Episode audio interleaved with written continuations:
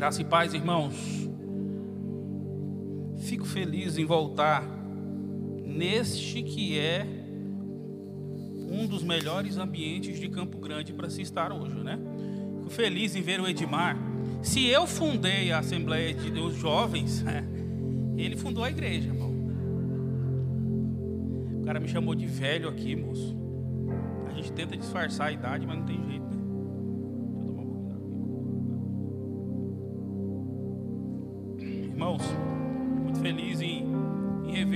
Pessoas que estiveram aqui. Quem estava aqui no dia que eu vim pregar aqui? Levanta a mão. Ah, estava todo mundo, estou em casa. Viu Rafael, Aline. Quero aqui agradecer também ao pastor, pastor Juliano, uma pessoa que eu vou te contar um negócio, eu estava com medo. Eu falei para o Rafael, o pastor vai estar tá lá, eu vou com medo, né? Porque o pastor, a gente pregar para amigos é fácil, agora com alguém que conhece, com alguém que é, cuida de um rebanho tão seleto como esse, é um pouco mais difícil, né? Mas eu conheci, é um homem de Deus, não tô vendo, eu não estou vendo nada, viu, irmão? Eu estou olhando aqui assim porque eu não estou vendo nada. Eu sou cego. Abram vossas Bíblias aí em Romanos, vamos pregar a palavra, chega de conversa. Romanos 8, 18.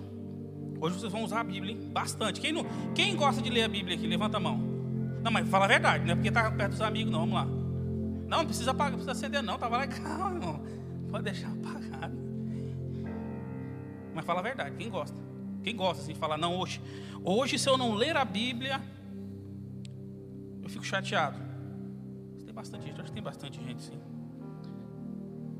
Queridos, eu sempre brinco e é uma coisa que eu aprendi em casa e aprendi na Assembleia de Deus, que os três alicerces do ser humano, do homem que quer morar no céu são jejum, oração e leitura da palavra.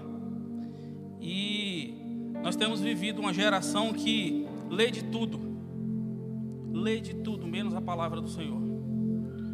E eu tenho muito medo. E quando eu digo vivido uma geração, eu não estou colocando para vocês, não, estava colocando que a nossa geração, nós estamos aqui ainda, né? Nós temos lido de tudo: jornal, revista, internet, tudo. Mas quando chegamos na palavra do Senhor, que é o que importa, nós por muitas vezes somos falhos.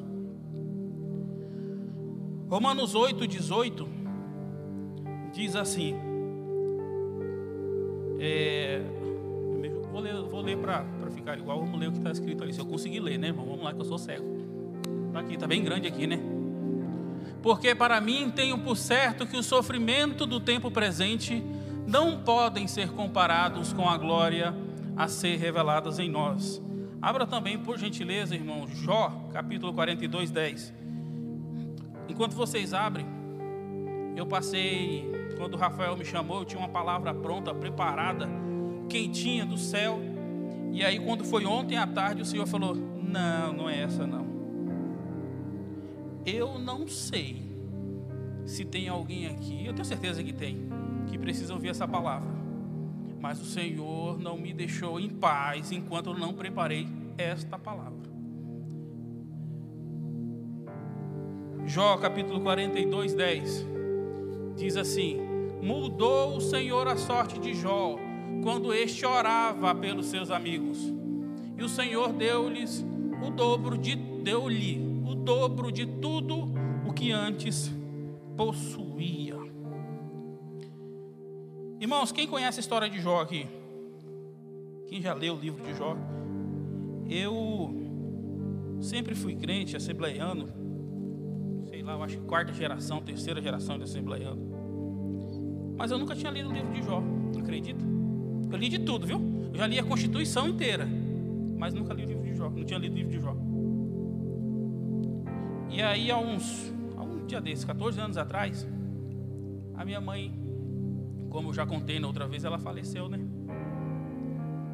E neste meio tempo em que ela estava doente, eu comecei a ler a palavra, o Senhor falou, lê Jó. E eu li a Jó, eu falava, mas Senhor, o Senhor está querendo dizer para mim que Jó sofreu mais do que eu estou sofrendo. E eu comecei a ler Jó, cara. Que geração somos nós, cara. Quando eu comecei a ler Jó, eu entendi que a nossa geração, infelizmente, é a geração mais fraca. Uma das gerações mais fraca de cristãos. Ah, não, Jair, você está dizendo então que nós, você veio aqui para esculhambar a gente na nossa igreja? Não, não, não, calma aí. No final da palavra você vai entender. Quando eu digo nós somos a geração mais fraca, eu me ponho no lugar, eu também me ponho na geração. A palavra do Senhor diz que Jó, ele passou por várias adversidades. E se você ler em Jó, no capítulo 1 e no versículo 8, diz assim a palavra do Senhor. E disse o Senhor a Satanás: Observastes tu ao meu servo Jó? Porque ninguém há na terra semelhante a ele, homem sincero, reto, temente a Deus e desviando-se do mal. Ontem, quando eu comecei a ler, reler, né, Jó, isso veio como uma pancada na minha cabeça. A gente se acha tão santo, a gente ora, jejua, busca. O que será que Deus tem para falar de nós? E eu, quando eu li este versículo, eu não consegui ficar quieto, cara. Eu só chorava. Porque eu comecei a pensar, falei, o que será que Deus pensa de mim? Cara, eu tenho pecado como ser humano, a gente peca diariamente. Mas o que será que Deus pensa de mim? Jó, o Senhor chegou para Satanás e falou: Olha só. Ele não falou, ó, tem uma geração, tem dez, tem mil. Não, olha, o meu servo Jó. Só tem ele, viu? Olha para o meu servo Jó.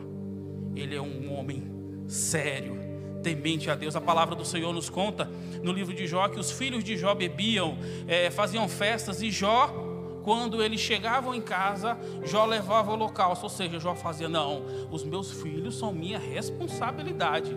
Se eles estiverem em pecado, eu também estou. Então eu vou oferecer sacrifício por eles. Irmãos, é pesado. A palavra eu acho que é até mais pesada do que da outra vez, viu? E quando eu começo a ler o livro de Jó, eu vejo aqui no capítulo, perdão, continuando no capítulo 1, versículo 9, que diz assim: Então respondeu Satanás, Satanás, o nosso inimigo, e disse assim: Porventura teme a Jó de balde, ou seja, porventura teme a Jó, porque você dá tudo para ele? A palavra do Senhor nos diz que o inimigo está ao redor, buscando a quem quer tragar. Nós estamos vivendo um momento de guerra, irmãos. Um momento em que pessoas estão morrendo sem Jesus. Ah, não, Jairo, mas aqui em Campo Grande está controlado. Ok, meu amigo, abra o noticiário. Ah, não, vamos esquecer o Covid. Amém. Vamos, vamos. O, o irmão falou agora há pouco dos missionários. Esses dias eu estava lendo sobre alguns missionários que não são da Assembleia de Deus, são da Adventista, e que estavam na janela 12 por 40, eu não lembro como é que é o nome, se é 12 por 40, é um canto lá dos, é, da Arábia, Eurásia que fala, é, entre a Europa e a Ásia, em que nenhum cristão, se você chegar numa praça e disser, eu sou cristão, você morre. E o irmão contou a história que esses missionários foram levar a palavra neste lugar. E quando eles chegaram neste lugar, descobriram: ah, eles são crentes, então vamos denunciar. A polícia deste devido lugar pegou esses irmãos e os enrolaram em couro e os puseram no sol. Quem já viu? Eu acho que alguém, eu acho que vocês são, são muito novos, eu tenho certeza que não. Já viram, já viram couro, como é preparado o couro o couro, quando ele fica no sol, ele diminui e ele enrijece. Enrolaram esses missionários no, no sol deste couro e diziam: Nós só vamos te tirar se você negar Jesus. Parece um clichê, né? É, é bem parecido com o que todo mundo conta sobre missionários. Mas neste testemunho, quem estava contando era o filho do missionário. Então é muito difícil, né? E eles diziam: Não, nós não vamos negar Jesus. E pelo contrário, continuavam pregando e diziam: Ó, oh, Jesus ama você. O cara batia nele, ele falava: Não, Jesus te ama, cara. Que cristãos nós somos? Que espécie de cristãos nós somos? Que quando Jesus não nos dá o mínimo, eu digo: Nós lembrando, nós, eu me enquadro nesse meio. Que quando nós precisamos de um emprego X e falamos, Senhor, eu quero um emprego X, e o Senhor me dá o Y, eu já falo, ah, vou mudar de igreja, vou parar de jejuar, vou parar de orar, porque o Senhor não me deu o emprego Y. Que espécie de cristãos nós somos? Aqueles missionários morreram, e a criança viu os pais morrerem à sua frente. E aí, no testemunho que eu assisti, o pastor chega para ele, quando criança ainda, e fala assim: Meu filho, você vai ser cuidado e tal. Ele fala: Não, eu quero chegar aos 18 anos. Por que você quer chegar aos 18 anos? É porque eu quero voltar onde meu pai e a minha mãe morreram para pregar Jesus.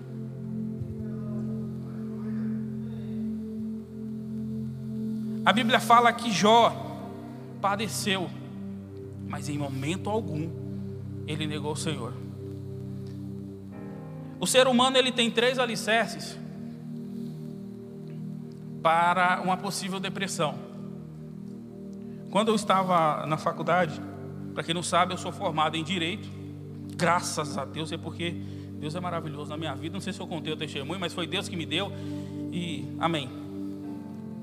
E a gente passou a estudar alguma coisa em psicologia. E a gente entendeu que o ser humano, para que ele entre em depressão, para que ele faça uma loucura, um desses três alicerces estão fracos ou estão destruídos. Quais são esses três? Primeiro, bens, dinheiro. Se o cara está ruim de dinheiro, normalmente ele fica doido. Quer se jogar da ponte, tudo mais. Segundo, família. Se o cara pode estar tá bem de dinheiro, mas se a família dele estiver mal. Esses dias eu estava lendo sobre, a gente lê cada coisa, né? Acabei de falar que não pode ler, mas eu estava lendo sobre o Whindersson Nunes, que para quem não sabe, ele é um desviado. Desviado, como a gente chama na Assembleia, mas não pode chamar de desviado, né, irmão? Ele é afastado. Ele afastou-se da igreja.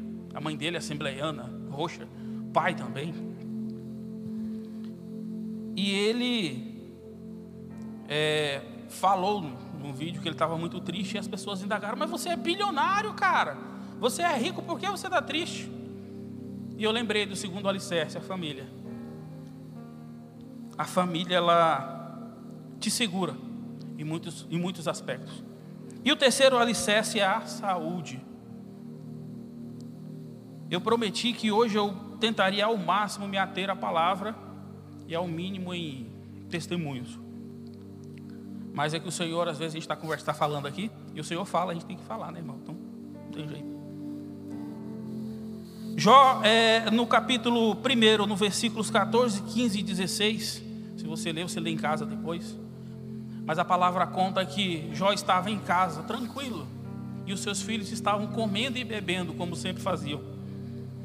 Quando chega o primeiro servo e diz: Ó, oh, meu senhor, versículo 14 diz assim: Veio o mensageiro de, a Jó e lhe disse: Os bois lavravam e as jumentas passeam junto a eles, e eis que deram sobre eles os sabeus e tomaram, e aos moços feriram a fio de espada, e eu somente escapei para te trazer a nova. Que nova, né?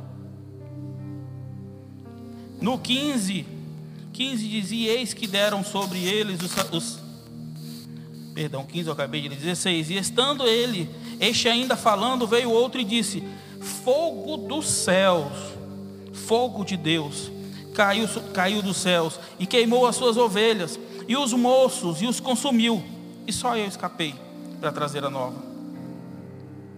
No versículo 18, Jó ainda tonto, eu tenho certeza que você que, que pensa em ser empresário, ou você que tem um bem, você vê que é tão difícil ganhar um real, cara. É tão difícil, sei lá, tem gente que fala, ah não, o cara dobrou o patrimônio. Sim, mas vai conversar com ele, mano. O que, que ele fez para dobrar o patrimônio? E aí você tem um patrimônio estabelecido e de repente tudo se acaba em alguns segundos. Eu, você, nós, neste momento já teríamos nos desesperado, com certeza. A palavra do Senhor diz no versículo 18 e 19 que Jó, eu tenho certeza que ele estava lá, tentando se preparar, respirando, falando: Não, perdi o dinheiro, mas a minha família está aqui, a minha casa está aqui. E aí chega o servo e diz assim no versículo 18: Estando, estando ainda este falando, veio outro e disse: Estando os teus filhos e tuas filhas comendo e bebendo vinho em casa do seu primogênito, eis que um grande vento sobreveio da além do deserto e deu nos quatro cantos da, terra, da casa, a qual caiu sobre os jovens e morreram. E só eu escapei para trazer notícia. Eu vou ser pai, graças a Deus. Mano. Acho que estava falando para ele que a partir de hoje, eu falei para o Rafael, a partir de agora até o dia 4 de agosto, a Sara já está nascendo. Quem é pai aqui? Quem já tem? Quem? Eu não penso e nem quero imaginar a dor de se perder um filho. Eu imagino que para um homem é a pior dor que uma pessoa pode sentir. Eu acho que perder um filho é, é difícil. E neste momento nós com certeza estaríamos no pó. Mas Jó não. Jó tentou respirar e fez o que faria qualquer judeu da sua época: rasgou suas vestes. E ao contrário de nós, o que nós faríamos hoje? Reclamaríamos, né? Com certeza. Você diria: Ô Senhor, o Senhor já me deu tanto, o Senhor me deu a casa, foi tudo. Levaram todos os meus bens e agora levaram meus filhos. Mas não, Jó disse: não. Louvado seja o nome do Senhor. Nu eu vim para esta terra e nu eu voltarei. Irmãos, é um exemplo de fé para nós. Esses dias eu, fui no velório de uma irmã, muito querida nossa. E ela foi regente da, da mocidade lá, dos jovens lá. E todo mundo muito triste, né? Quando eu ouvi o marido dela falando, eu disse: Eu não sou crente, cara. Tenho que aprender. E ele é novo convertido, viu? Eu falei, cara, que Deus te deu conforto e tal. Ele falou para mim: Não, cara. Ela foi primeiro. Agora a gente tem que se preparar, que eu quero encontrar ela, cara. Ela só foi primeiro. E eu com os olhos cheios de lágrimas, porque estava triste. Conversando com ele, falei, cara, mas. E os seus filhos? Ela falou: Não. Minhas filhas já sabem que a mamãe está no céu. E se elas a amam de verdade, elas têm que se preparar para encontrar Jesus. A gente vai se encontrar junto no céu. Aquilo me renovou, cara. Pois bem, no capítulo 2, versículo 7, os dois alicerces de uma vida mental, de uma de um psique, de uma vida como é que se diz, meu Deus do céu, agora subiu o nome da cabeça de uma estabilidade psicológica, já tinham caído. Ainda faltava só um. Desses três, só lhe faltava a saúde. Então Satanás chega para Deus e diz assim: Ah, fiz isso, fiz aquilo. E Deus fala: Ó, você viu? Viu o que eu te falei? O meu servo Jó é um homem íntegro, temente a Deus. Satanás falou: ah, Claro, ele está com saúde, e Deus, conhecendo a joia, disse: vai lá e toca na saúde dele. Só não leve a sua vida. E aí o terceiro alicerce desmoronou. Eu e você, neste, neste ambiente, neste lugar, no lugar de Jó. Ah, já está falando por mim, mas você não me conhece, irmãos. Nós vivemos numa geração imediatista, uma geração que tudo tem que ser para agora. Eu quero ser rico, mas eu quero ser rico hoje. Eu, se eu. Ah, não. Eu entrei na faculdade. Quando eu saí da faculdade, a minha mente era assim: eu vou entrar no júri e vou falar bonito. O juiz vai levantar e vai aplaudir eu falando. Nunca entrei no júri, tá? Até hoje. Já tem dois anos de formado. Ah, não, eu vou ganhar. Olha, eu, quando eu pegar a primeira audiência, eu vou ganhar um milhão de reais. Coitado, né? Acho que o máximo que eu ganhei foi dois mil reais até hoje como advogado. Nós somos imediatistas, nós queremos tudo para agora. Mas Jó não, ele padeceu tudo isso e em momento nenhum Jó se virou para Deus e disse: Ó oh, Senhor, a culpa é sua. Vou contar uma historinha aqui de uma desse meu 11 anos que se me, insiste em falar para todo mundo que eu, que eu sou velho, né? Nesses 11 anos de, juventude, O Edmar, o Edmar da época do, dos louvorzão, né, Edmar? Você lembra? É, Assembleia de gente não podia falar aqui. Era louvorzão. Era. Uma jovem chegou para mim e falou assim: Por favor, filtrem. E pior que está sendo gravado, não sei se eu posso falar. Não sei se vocês perceberam, eu sou negro, né? Eu não sou loiro. E uma menina morena chegou para mim e falou: Irmão, Estou chateado, vou sair da igreja.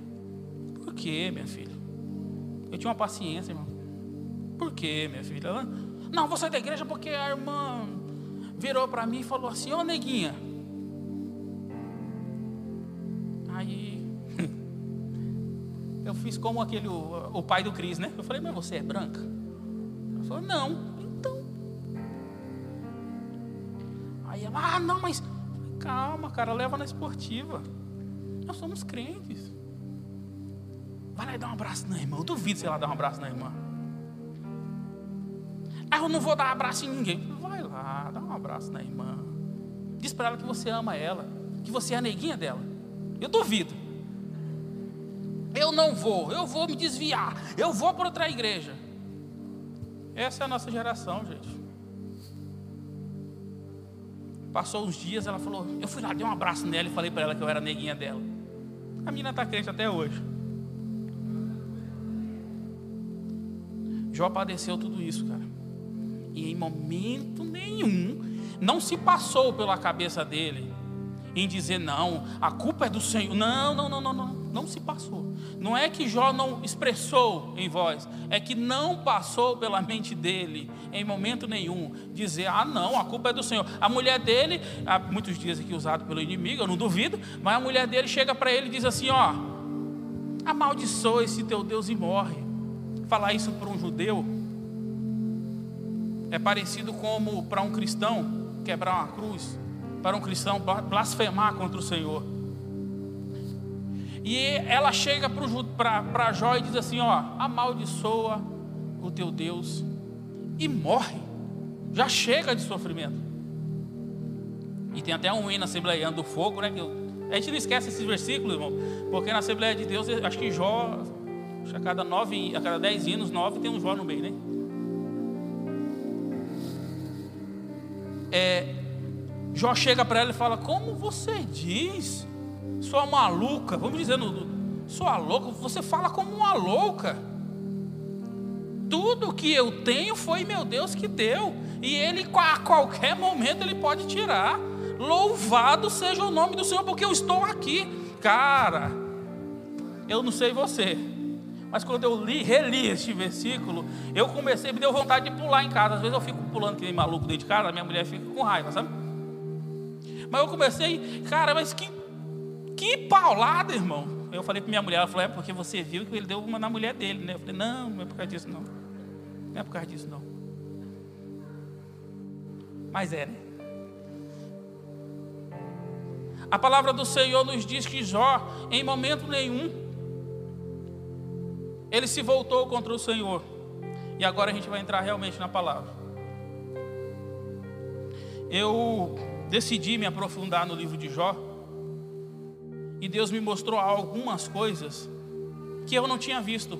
A gente lê o livro de Jó e fala assim: não, Jó, Jó era o cara que tinha paciência. E por fim, Jó orou pelos seus amigos e o Senhor abençoou. Né? Ninguém lê o meio. Nesse meio tempo, a palavra do Senhor nos diz que os amigos de Jó, que é quem normalmente chega para te acalmar no momento de dor, Jó tinha perdido a casa, tinha perdido a família, tinha perdido dinheiro. A Bíblia fala que ele se coçava com cacos de telha. Cara, é um negócio fora do normal. Você tem que pegar um pedaço de telha e se coçar, porque você não aguenta das chagas, tirando as secreções.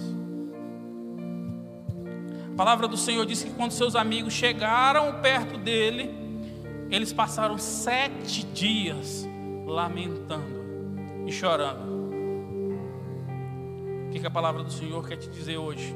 Selecione melhor os seus amigos. Ao invés deles correrem e falar, não, vamos socorrer Jó, vamos ajudá-lo, não. Acontece muito, né? Ai, coitadinho. Mas tá bom, deixa ele lá, né? Coitadinho. Eu vou chorar daqui. A vida de um missionário, eu cheguei a conversar com alguns, e muitos estão morrendo, para quem não sabe. O Covid tem levado muitos missionários, por quê? Ah, porque eles andam sem máscara? Não. Se você conversar com um missionário que ele não te abraça, ele não é missionário. Todos os missionários que eu conheço, eles só cumprimentam a gente abraçando. Chega perto do missionário, o missionário está lá na África, sei lá. Se você chegar perto dele e falar assim, ô pastor, tudo bem? Não, vem cá, Selecione melhor seus amigos. Os amigos de Jó ficaram de longe. E aí, quando eles chegam perto de Jó, ao invés de chegar, não, nós trouxemos o remédio para as suas chagas, trouxemos roupas novas, trouxemos para você coisas, trouxemos comida. Vamos tentar reconstruir a sua casa? Não. Eles chegaram e falaram: Ô Jó, vem cá, deixa eu te falar um negócio. Acho que é Eliúde o nome do rapaz, do abençoado. Deixa eu achar aqui o nome deles. Ele faz. Jó capítulo 11, abre lá rapidão. Jó capítulo 11, versículo 2.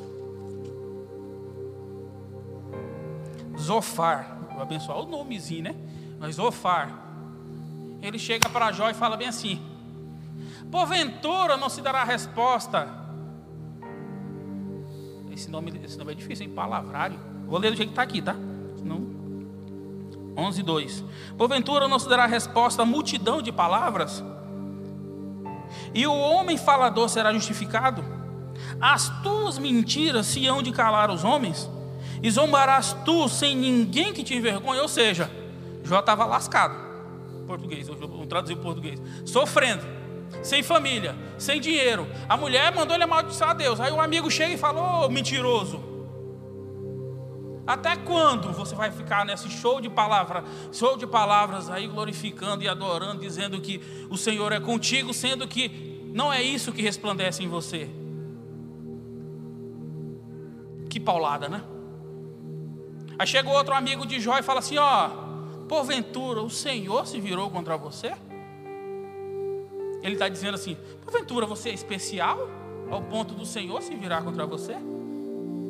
Chega um terceiro amigo e fala: Ó, rapaz, começa pedindo perdão pelos seus pecados. E Jó, a palavra do Senhor mostra que Jó até entra. Nesse meio tempo, ele entra nessa e fala: começa, Senhor, me perdoa.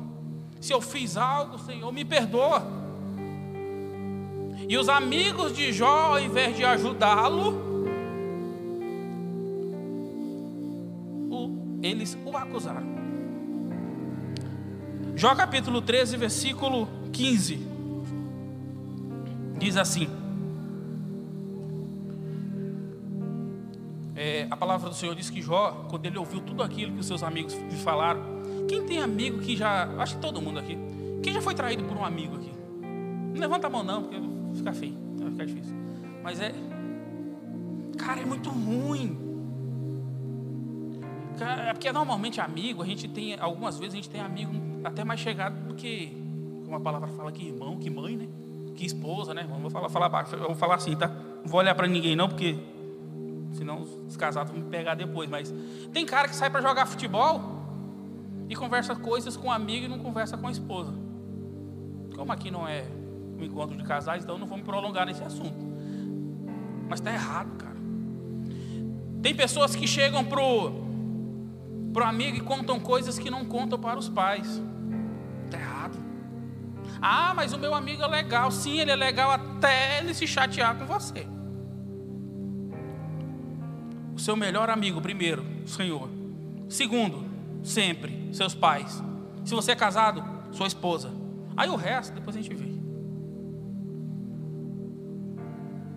A palavra diz que Jó foi acusado pelos seus amigos no momento de dor. Aí ele responde, Jó capítulo 13, versículo 15: Ainda que ele me mate, ele diz: Meu único amigo é o Senhor. Ainda que ele me mate, nele eu esperarei. Cara, se você ainda não entendeu a palavra, meu amigo, vamos, sei lá, não sei não, vamos Chama o capitão Nascimento para acordar esse povo, porque não é possível. Nele eu esperarei. Cara, ele estava lá doente, arregaçado, irmão. Ele estava sem roupa, ele estava sujo, ele estava machucado, a família tinha acabado, dinheiro ele não tinha. E ele diz: Eu esperarei no Senhor. Não importa o que os seus amigos te digam, espere no Senhor. Ei, não importa o que o mundo aí fora está te falando. Ah, está acabando a economia. Ah, ninguém não está tendo emprego, não interessa, eu espero no Senhor. Para quem acredita em fé, neste momento de pandemia, muita, a, a empresa em que eu trabalho, ela é grande. E começou a cortar, mandar a gente embora. E eu sempre orando assim, Senhor, eu queria tanto né, subir de carro.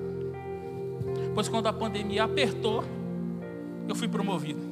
Você acredita em fé? Isso é fé, cara, é fé. Eu profetizei. Uma vez eu falei aqui que eu passei na frente da empresa e disse: Eu vou trabalhar aqui, em nome de Jesus. E passei. Toda vez que eu passava, eu levantava a mão. Os caras falavam: Esse, esse bicho é doido, né? E o Senhor me chamou para começar a trabalhar lá. E hoje fui promovido em meio à pandemia. Espere no Senhor. Não espere no amigo. Ei, esquece. Paulo Guedes. Quem é Paulo Guedes diante de Deus? Quem é Bolsonaro? Ei.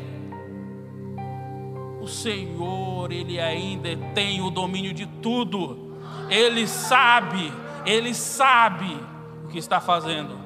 Ah, irmão, mas eu não entendo. A minha família, alguém da minha família faleceu. Diga como esse irmão que eu fui no velório. Não, ela não faleceu. Ela só foi primeiro. Ela só comprou a passagem primeiro. A gente vai se encontrar lá. A palavra diz que Jó se vira para os seus amigos e diz: Ainda que ele me mate, ei, cadê a nossa fé agora? Ainda que ele me mate, eu vou esperar no Senhor. Quem assistiu Paulo, apóstolo de Cristo? Tem um, um filme, se você não assistiu, acho que é, é uma das únicas coisas que ainda presta do Netflix é esse filme. Se falar de outra coisa, vocês assistiram, eu tenho certeza. Chega um momento em que Paulo está conversando com Lucas e Lucas fala para Paulo assim: Ó, eu nunca vi Jesus, mas quando eu vejo você pregando e falando de Jesus, eu sinto ele aqui. Cara, isso me deixa louco, mano. Paulo estava lá na guilhotina no filme, né? Eu tenho certeza que a Bíblia conta que ele foi é, decapitado. Não fala se foi com a espada, se foi do jeito que está no filme. Mas se você quer renovar a sua fé, cara, eu assisti o filme chorando. Paulo ele estava prestes a morrer. Ele diz assim, ó: "O que eu tenho de nada vale. A morte para mim é ganho. A morte para mim é ganho. Eu vou me encontrar com Jesus. Ei, cara, quem é que tem essa coragem? Quem é aqui que tem a coragem de dizer: se o Senhor quiser me levar agora, eu vou, porque a morte para mim é ganho? Jó nos deu uma lição muito grande. A palavra continua contando que Jó tenta se justificar entre os seus amigos. E diz: Ó, oh, tudo que aconteceu comigo foi porque o Senhor permitiu. E aí acontece o melhor de tudo, viu? Agora é a parte que todo mundo quer. Todo mundo quer ser um grande pregador. Eu também queria. Mas ninguém quer pagar o preço, né? Todo mundo quer ser o grande cantor, mas ninguém quer ensaiar. Esse homem aqui, ele começa a cantar, parece que é tão fácil, né? Mas quantos dias eles vieram ensaiar? Né? A palavra conta que em certo momento o próprio Deus começa a falar com Jó. Isso aí é demais. Capítulo 40, perdão, capítulo 38, Jó, Deus começa a responder. E, Jó, e Deus, como um pai amoroso, e como um criador de eu, eu, eu, costumo dizer que Deus é um criador de argumentos. Na faculdade a gente aprende de direito, a gente aprende argumentação. Só que a gente vê o quanto a gente é ruim de argumento quando a gente lê o capítulo 38 de Jó. Porque Deus fez nada mais, nada menos que 184 perguntas para Jó. E dentre as perguntas ele fala bem assim, ó: Onde estava tu quando eu fundei a terra? Faze-me saber, você tem inteligência. Quem lhe pôs as medidas, se tu sabes? Ou quem estendeu sobre ela o cordel? Deus acabou com os argumentos de Jó quando ele disse assim: ó, onde é que você estava quando eu construí a terra? Quando eu dei a vida? Esses dias eu estava conversando com um amigo meu, que ele é ateu. Amigo não, né? Conhecido, né? Mas até, tá, de trabalho. Ele é ateu, ateu, ateu. Eu só penso, a ciência é, minha, é o meu Deus. ah, legal. Tem uma, uma teoria, não me recordo o nome agora, mas me veio na mente, parece que o Senhor dá nessas. Né, e uma das teorias mais aceitas pela, pelos cientistas é que a Terra não se autocriou e que sim ela foi criada. Aí quando eu falei, ele falou: não, realmente, essa é a, até melhor que a teoria de Darwin, da, da, da, da evolução, né? Aí eu perguntei, mas como é que. Me explica a teoria. Ele falou: então, a teoria diz assim: que alguém, algum ser, eu acredito que extraterrestres, eu falei, ah, você acredita em extraterrestres, mas não acredita em Deus. Beleza. Aí ele falou, não. Vieram e semearam a vida sobre a terra, ou seja, semearam a vida no mar, na água, na terra. Eu falei, você já leu a Bíblia, cara? Ele falou, não. Eu falei, lê Gênesis, mano. Que você vai descobrir quem é o extraterrestre, velho. Aí ele falou, como assim? Aí eu abri Gênesis. E fez o Senhor os céus e a terra. E criou o mar. E tudo que nele há. E aí o Senhor fez, eu falei para ele, eu falei, vamos ler aqui rapidão. Quando eu terminei de ler, ele ficou me olhando sério. Por uns cinco minutos. Eu falei, oxe, tá ficando doido? Será que tá endemoniado, né? Eu vou preparar a mão já para repreender, né? Ele falou, mano, não dá para não dá pra, pra argumentar com você. Eu falei, não, não, não tô nem argumentando, só tô te explicando, tô te mostrando a teoria lá. Que quem criou os céus e a terra não foi o extraterrestre, não, cara. Foi Deus, mano. A palavra do Senhor, antes de mais nada, ele chegou para mim e falou assim: Não, cara, mas você já ouviu falar da teoria de Fibonacci? Eu não sei se vocês sabem, mas quem souber, depois pesquise sobre o número de Deus, ou a assinatura de Deus.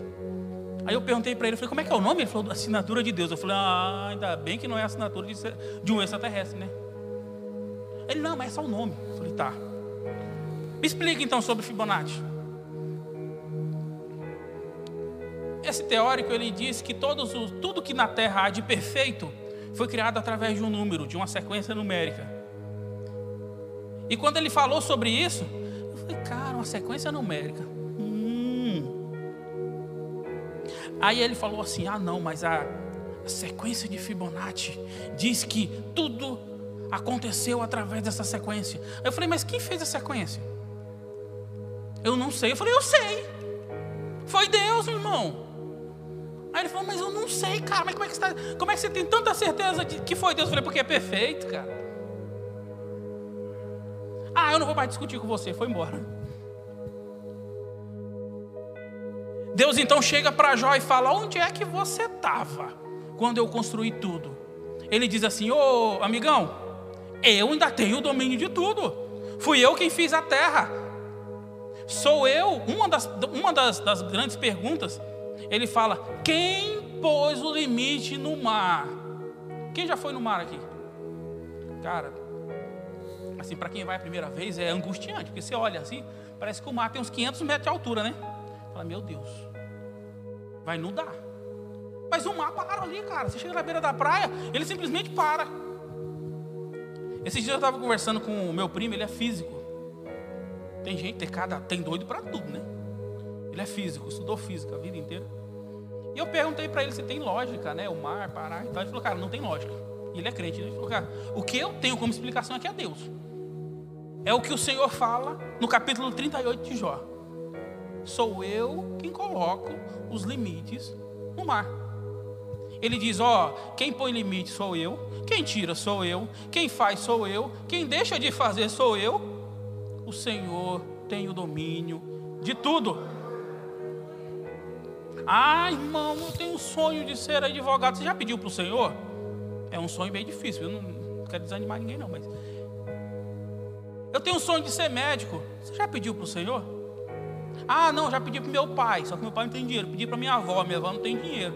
Eu já pedi para o governo federal, sei lá, eu tentei me cadastrar numa bolsa, mas eu não consegui entrar. Mas você já pediu para o Senhor? Eu já contei esse testemunho.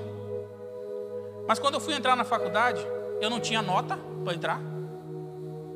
Eu não tinha dinheiro para pagar. Só que eu tinha oração, cara. Comecei a orar, orar. E aí uma irmã daquelas do coque, viu? Aquelas do coque. Você vai conhecer a Joselma. Conheceu a Joselma?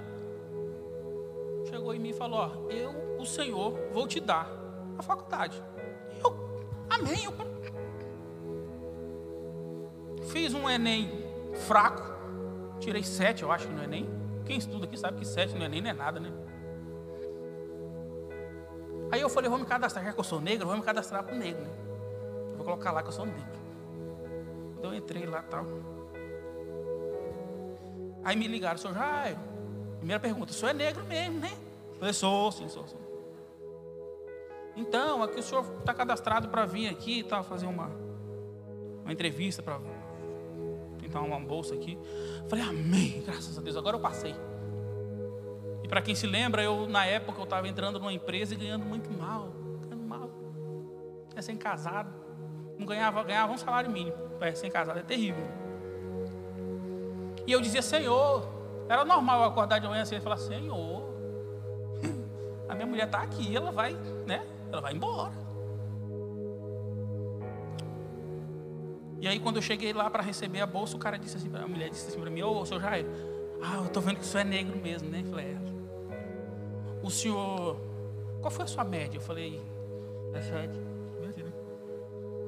falou, quanto? Eu digo, sete. Não ouvi, eu falei, sete. Ela falou, ah, sete. Ah, tá. Tipo, na mente dela, ele vai ficar em último lugar aqui na, na lista, né? É, qual é a sua renda familiar? Eu falei, um salário mínimo. Ela falou, só? Eu falei, só. Ela falou, então senhor se enquadra aqui. De último, ela pôs lá em cima e falou, não, senhor vem só assinar com a bolsa do senhor. Irmãos, eu estudei a faculdade inteira de graça. Enquanto eu estava na faculdade e precisava de livros, o Senhor pôs um homem lá para estudar um mês, um menino, um garoto lá. Ele entrou na faculdade, aí ele olhou para mim e falou assim: Cara, você não estou vendo que você não tem os livros. Sabe, eu trabalho numa editora, cara.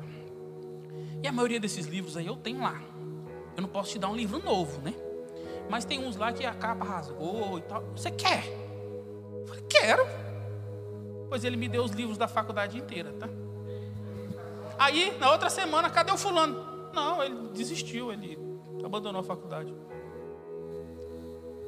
O Senhor ainda tem o controle de tudo. Ei, o controle continua nas mãos do Senhor. Confia nele, cara. Ah, Jairo, mas a minha casa está destruída. Estava destruída. Comece a profetizar a partir de agora. Diga: Não, em nome de Jesus, o meu pai vai aceitar Senhor, vai aceitar Jesus. Em nome de Jesus, eu vou ter um emprego bom. Em nome de eu vou entrar neste lugar. Em nome de Jesus, comece a profetizar, comece a procurar quem tem a bênção, cara. Tem uma história que é muito contada na Assembleia de Deus, que falam sobre a proximidade, né? Que Deus não tem filhos o irmão fala, meu Deus? Não tem, não tem filhos preferidos, prediletos. Mas tem aquele que está mais próximo. Seja esse filho mais próximo. Quem, quem aqui tem dois, três irmãos? Quando você chega lá na sua. Sempre tem um que a gente fala, ah, esse aí é o preferido. Ah, para mim me dá um tênis all para ele dá um Nike Shox. É assim. Mas não é. Aí você vai ver aquele que ganhou o Nike Shox, ele fica o tempo inteiro agarrado com a mãe. Quando a mãe fala, meu filho, eu preciso fazer. Não, eu vou. Meu filho, eu é o que está mais próximo. Busquem o Senhor, não procurando bens, cara. Quando você busca o Senhor procurando bens, você é o mais miserável dos homens. Busque ao Senhor pelo que Ele é. E diga, Senhor, eu estou aqui. Senhor, eu estou jejuando, mas eu não estou jejuando. Eu já jejuei. Eu não vou nem perguntar, mas já teve gente também que jejuou assim, tenho certeza. Eu vou jejuar porque eu quero um carro. E o carro nunca veio, irmão. Eu falava, não, estou jejuando errado. Aí quando eu comecei a estudar sobre o jejum, eu vi que não tem nada a ver. Estava fazendo oração de tolo, passando fome à toa, nem buscando ao Senhor eu estava. Eu estava buscando o carro. Começa a jejuar e buscar o Senhor, diz, Senhor, eu estou aqui. Ah, não, mas hoje em dia, já, se falar em jejum, hoje em dia, nós humanos temos que, a menina falou para mim assim, nós humanos temos que comer três vezes ao dia. Oh, três vezes ao dia não. A cada três horas temos que comer. Eu falei, só se for na sua casa, minha filha, porque assim, né? Esses dias não está tão fácil assim não, né? Mas quando se fala em jejum, se fala em matar a carne, cara. Não precisa ser só de comida. Não, não, não. Esses dias um irmão falou pra gente lá. Tem uns irmãos bem tradicionais. E ele pregou e falou que jejum de Coca-Cola para mim é pecado. Eu falei, esse camarada nunca ficou sem tomar coca. Eu tenho certeza. Eu já fiz jejum de Coca-Cola, irmão. É terrível, irmão. É difícil, rapaz. É difícil. Jejuar de chocolate para mim não é jejum. Quem gosta de chocolate, que tem chocolate, ficar sem jejuar, ficar sem comer chocolate, você está dizendo para Deus: Ó oh Deus, eu estou deixando de comer o que eu mais gosto para buscar a tua presença. Às vezes é mais produtivo do que você ficar sem comer. Jejuar é você matar aquilo que você ama para dizer para Deus: Ó oh Deus, o Senhor é primeiro na minha vida. Não interessa. Eu amo ler livros. Não vou ler livros esse mês. Ah, não. É difícil, né? Alguém que ama ler livros. Mas eu, eu, eu amo, sei lá, passear. Não vou passear. Eu amo shopping. Ixi, as mulheres agora. Eu amo shopping. Não vou no shopping porque eu quero buscar a presença do Senhor. Busque a presença do Senhor. Jó nos trouxe aqui um grande exemplo quando ele, ao invés de reclamar, ao invés de buscar as coisas terrenas, ele disse: Não, o Senhor é que importa. O que mais me importa é minha família, amém. Eu amo minha família. Isso é difícil de falar, cara. Mas o que importa é o Senhor. Eu tenho dinheiro, mas o que importa é o Senhor. Saúde, o que importa é o Senhor. A tia Eliette, eu acho que eu contei, eu falei sobre a minha tia quando eu vim morar na casa dela. Ela faleceu há um ano mais ou menos. Na mesma doença que, que levou a minha mãe, que é o câncer. E essa minha tia Eliette foi quem me ensinou a caminhar com Deus. Eu não sabia caminhar com Deus, viu? E quando ela estava muito ruimzinha, não sei se. O Edmar, acho que é porque o Edmar não foi muito na moreninha, não, né? Mas quando ela estava muito ruim, aí minha prima falou: Mãe, a senhora quer alguma coisa? A senhora quer uma água? Sei lá, que apliquem uma morfina na senhora. Ela falou: Não, eu quero o Senhor. Eu quero ir. E ela falava, mas mãe, a senhora não está com dor? Ela falou, não, está acabando as dores já, eu quero ir para o céu, minha filha. Eu estou me preparando já faz tempo, e agora eu acho que eu vou, eu quero ir. Tinha essa coragem, cara? A gente ama isso aqui, cara. A gente quer viver na terra. Mas o nosso lar não é aqui. A palavra do Senhor deixa bem clara que nós estamos de passagem aqui. O nosso lar não é aqui. A nossa casa, como diz a palavra, as ruas são de ouro e o mar é de cristal. Cara, você já imaginou, mano? Você morar num lugar que a rua é de ouro. Dama. Dama. Dama rua. Você vai morar num lugar que a rua é de ouro, cara. O mar é de cristal. Esses dias eu estava conversando com um amigo, ele falou: Eu não ouço. É, é worship que fala, que é, que é repetindo louvor? Tá, tá. É, fala. Eu não ouço. Isso aí é. Nem, para mim, nem é hino. Eu falei, mas você ouve o quê? Ah, não, eu gosto de vez em quando ouvir Bob Dylan. Eu falei, ah, isso é um hino, né? Bob Dylan, muito bom. Eu falei, cara, se você não gosta desse tipo de hino, você não pode ir para o céu.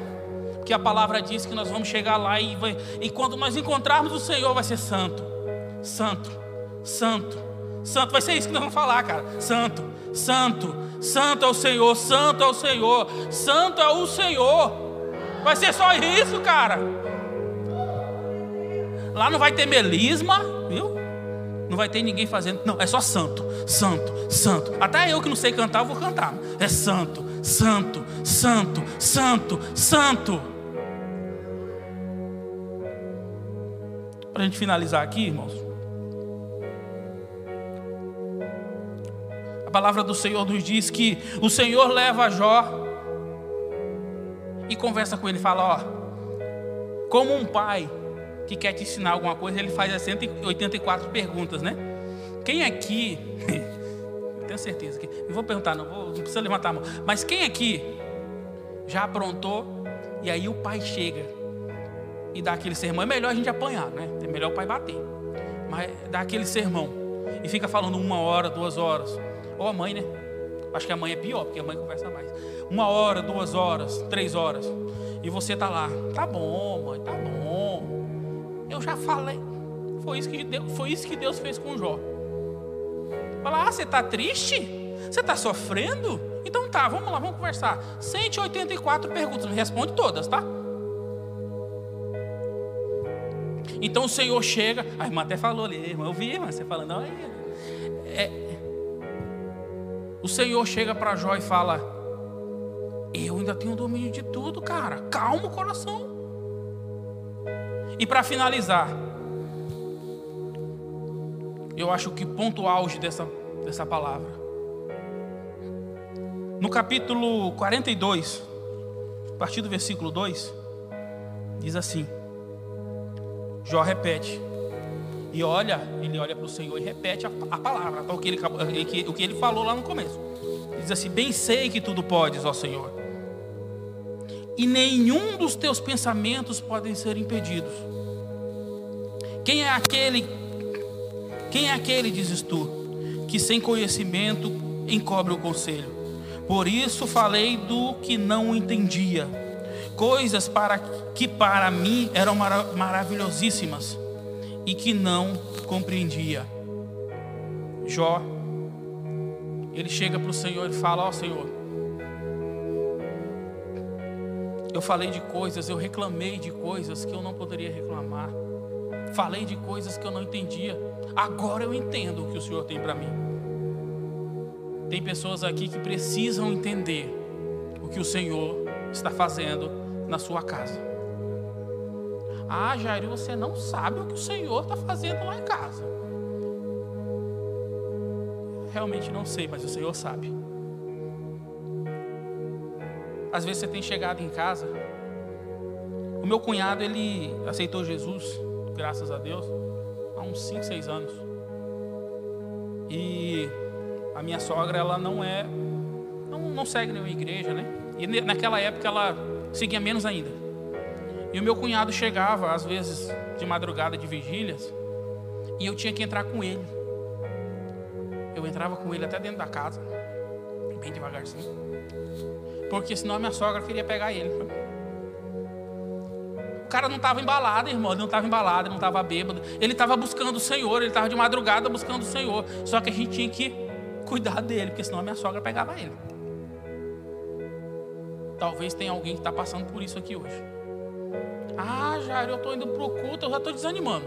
Eu estou indo para o culto, aí eu chego em casa, o meu pai falta me bater. A minha mãe me esculhamba. Ah, não, a minha avó, a minha tia, os meus amigos riem de mim.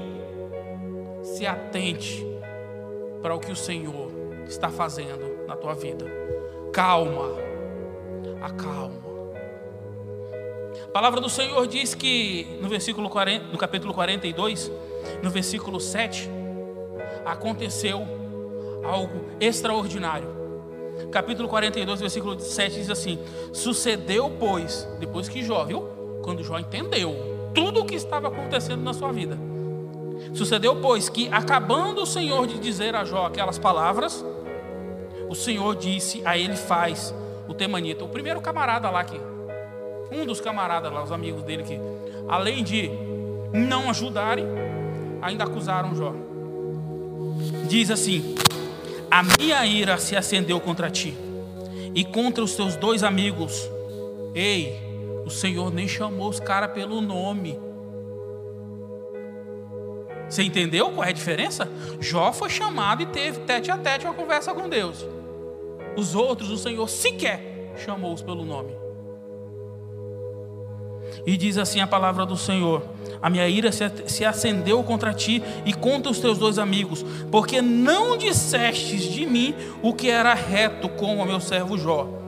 Aí agora vem o mais legal: Tomai, pois, sete bezerros e sete carneiros, e ide ao meu servo Jó, e ofereceis holocaustos, e oferecei holocaustos por vós, e o meu servo Jó orará. Ei, quando eu li isso aqui, cara, olha só, aqueles, as pessoas que estão fazendo que tudo isso aconteça na sua vida agora, vai chegar um momento que eles vão dizer: Ah, não, cara, eu bati tanto. Nossa, eu já bati tanto nele, vai bati tanto nela. Nossa, eu já esculhambei, eu já xinguei. E o cara continua firme. Ei, ora por mim, mano. Já aconteceu com vocês? Isso é fenomenal, cara. O Senhor chega para eles e diz assim: Ó, a partir de agora, o que, o que, o que, o Senhor quis dizer aqui? se você me oferecer o holocausto, eu não vou receber. Eu só vou receber o holocausto se você levar até o meu servo Jó e ele orar.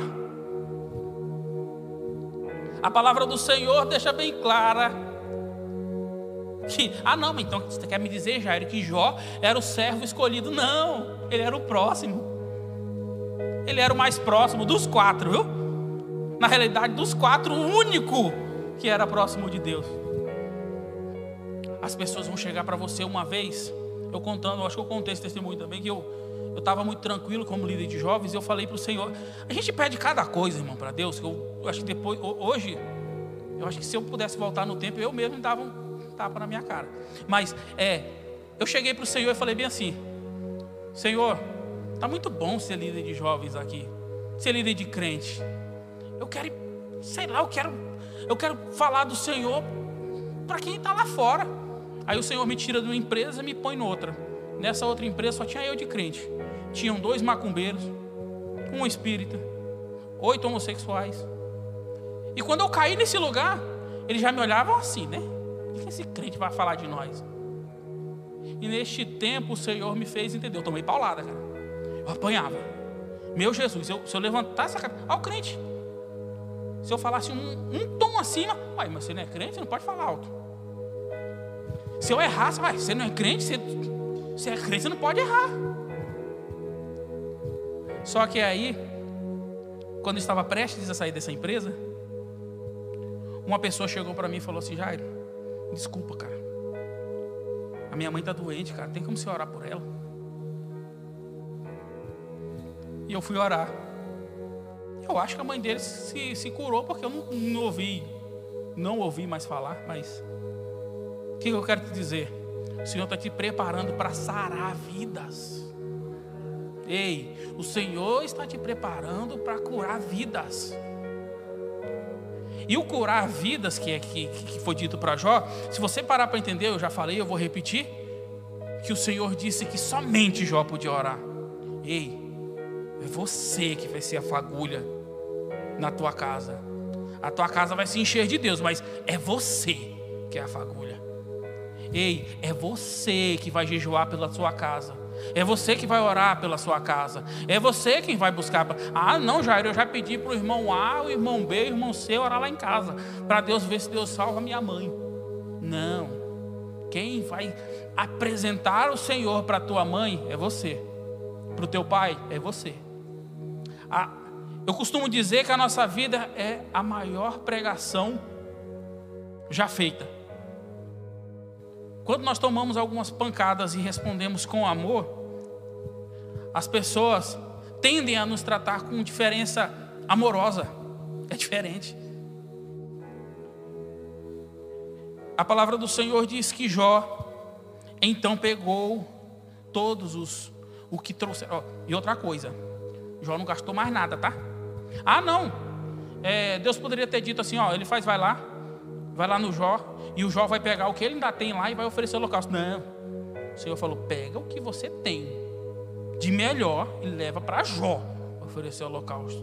Ou seja, nem com o holocausto já gastou, viu? O Senhor cuida de ti em, nos mínimos detalhes, viu? Para finalizar, uma vez eu estava na faculdade, e para quem acha que a faculdade, porque Deus deu, foi muito fácil, pelo contrário. Quando souberam que eu era crente, aí parece que o negócio desandou. Aí que eu tomei paulada mesmo, mas eu não podia falar nada, né? Mas um certo dia, eu com meu carro estragado, eu comecei a ir de ônibus para a faculdade. E aí eu consegui o passe de ônibus aquele dia, estudante.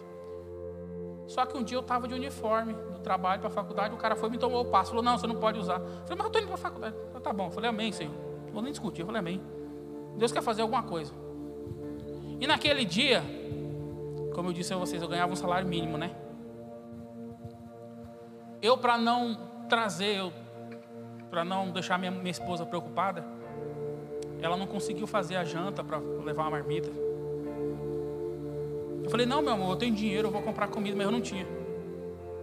E eu fui trabalhar. Passei o dia sem comer. Falei, eu vou aproveitar, vou jejuar, né? E aí, como eu não tinha mais o passe de ônibus, eu tinha que ir a pé para a faculdade. Eu estudava na época na UNAES, ali na Fernando Corrêa. E eu trabalhava na Dom Aquino. Então eu fui a pé, dava uns 4 quilômetros a pé, mas não dava nada, a gente não é aleijado, vamos andar. Eu estava andando com muita fome, cara.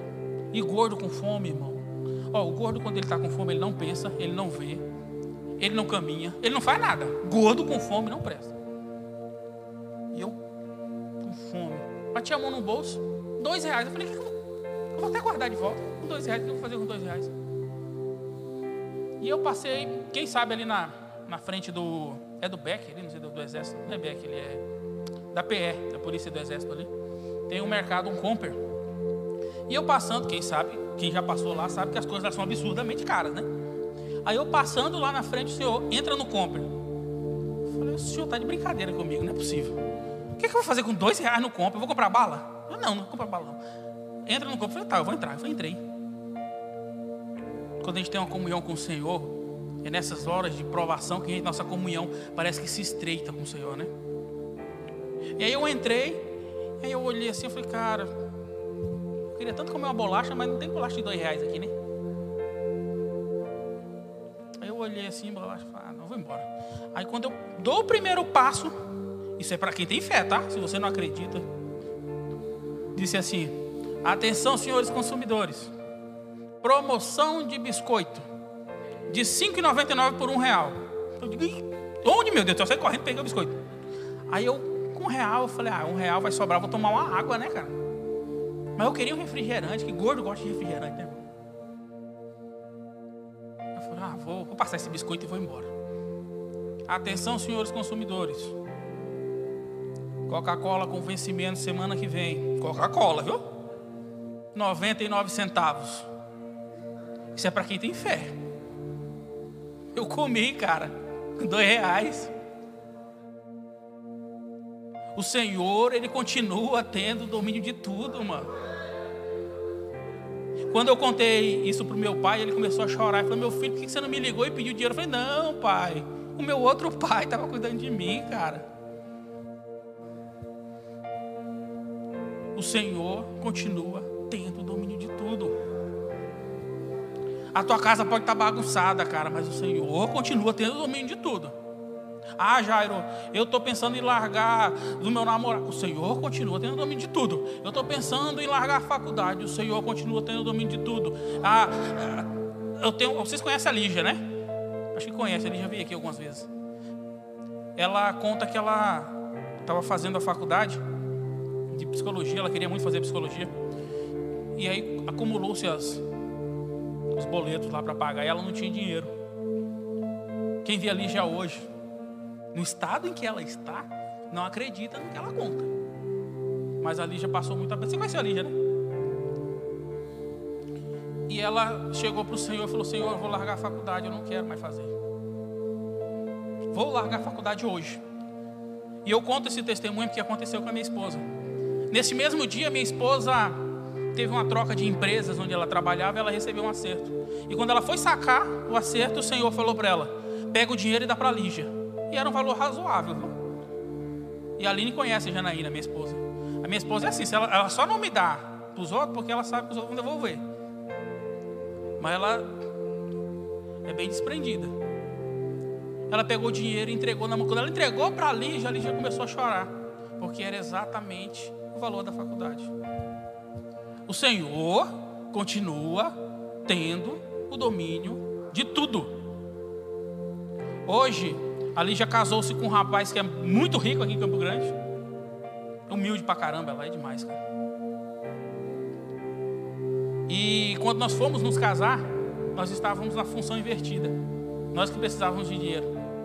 E aí ela chegou para nós e falou assim: Ô Janaína, Jairo, né? vocês lembram, assim, quando eu estava na faculdade? Eu não lembro. Eu falei: Eu lembro, eu lembro. Já falei assim, né? Eu lembro. Precisa de dinheiro, né? Ela falou: Então. A Janaína já me cutucando, né? Então, é, você me ajudou e a gente vai te dar uma oferta no seu casamento. E era exatamente o que estava faltando para a gente casar, cara. E nós fomos abençoados.